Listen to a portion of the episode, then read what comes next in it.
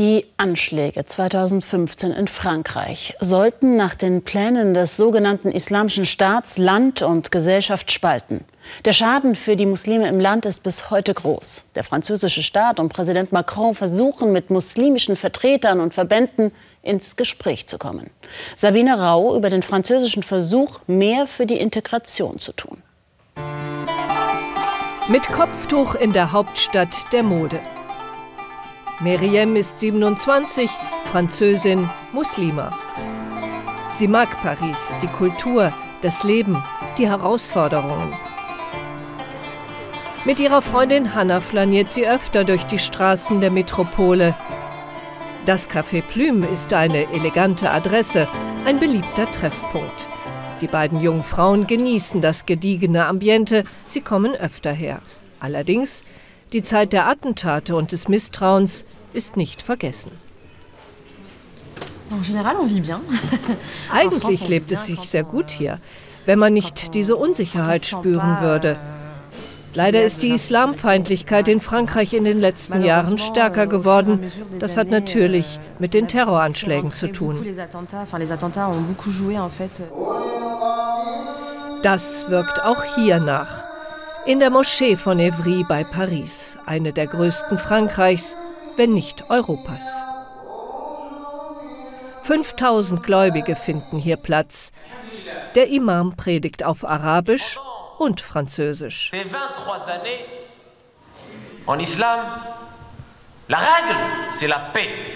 Im Islam ist Frieden die Regel, Krieg ist die Ausnahme, um die Regel zu bestätigen. Die Botschaft klingt unmissverständlich. Die Männer hier sind Franzosen, Marokkaner, Syrer, Afghanen. Sie beten in dieser Moschee, weil sie die moderate Haltung des Imams schätzen. Nach dem Gebet haben es alle eilig. Der junge Imam hat inzwischen seine Gebetsgewänder abgelegt. Wir haben hier die zweite, dritte, vierte Generation. Wenn Sie nicht hier in der Moschee die Religion richtig lernen, dann werden Sie sie in den Kellern und Garagen und in den Mülleimern von Facebook und Google suchen.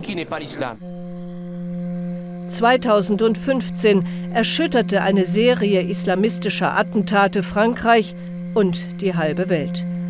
Die meist jungen Täter aus den Banlieues von Paris und Brüssel beriefen sich auf den Islam. Tatsächlich waren sie Handlanger des terroristischen IS, des sogenannten Islamischen Staates. Meriem ist das alles noch sehr gegenwärtig. Sie besuchte damals die Universität.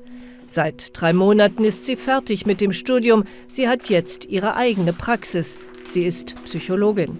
Über die Radikalisierung junger Muslime weiß sie ziemlich gut Bescheid. Sie glauben, wenn sie etwas Außergewöhnliches tun, werden sie wahrgenommen. Euh, Eigentlich sind sie Vergessene, Ausgegrenzte, ohne Chancen auf Bildung. Das kann es aber überall geben, leider. Ein Fall für ihn.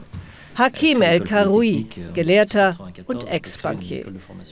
Er genießt den Ruf, das Ohr des Präsidenten zu haben. El-Karoui fordert die Neuorganisation des Islam in Frankreich, Kontrolle über die Geldflüsse der Moscheen, Aufsicht über die Imamausbildung. Im Gegenzug sollen Moscheen eigene Einnahmequellen für Bildung und Sozialarbeit erhalten. Die Idee ist, wir brauchen Menschen, Mittel und eine Organisation, die Geld für Bildung und Aufklärung sammelt. Geld gibt es in Frankreich genug, weil es hier viele Muslime gibt. Die konsumieren sehr spezifische eigene Dinge, zum Beispiel Halal-Produkte. Hier ist jeden Freitag was los. Belleville ist der größte Wochenmarkt in Paris. Halal wird hier überall angeboten. Wurst und Fleisch garantiert ohne Schwein.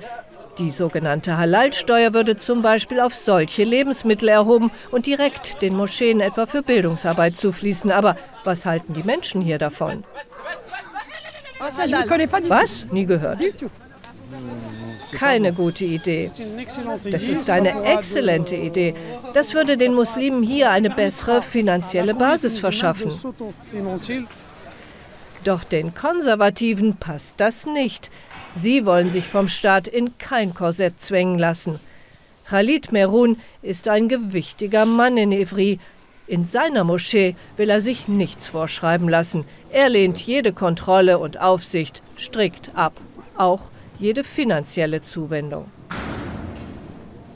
Es heißt, man will den Moscheen mehr Verantwortung übertragen, aber die Moscheen verhalten sich bereits verantwortungsvoll. Die Terroristen kamen aus den Bars und aus der Drogenszene, die kamen doch nicht aus den Moscheen. Die Minze ist frisch vom Markt. Abends nach der Arbeit treffen sich die Freundinnen zu Hause. Sie kennen sich von der Uni, alle haben studiert. Sie sind religiös, aber nicht weltfremd. Ihr Konzept gegen die Radikalisierung junger Muslime ist klar. Da ist der Staat, nicht die Moschee gefragt. Diese Leute brauchen Hilfe und zwar schon in der Schule. Die brauchen eine Ausbildung, um später einen Beruf zu ergreifen und ihren Platz in der Gesellschaft zu finden. Einen Platz in der Gesellschaft, so wie Sie. Da sind sich an diesem Abend alle einig. Gebildet, muslimisch, französisch. Integration mit Kopftuch geht auch.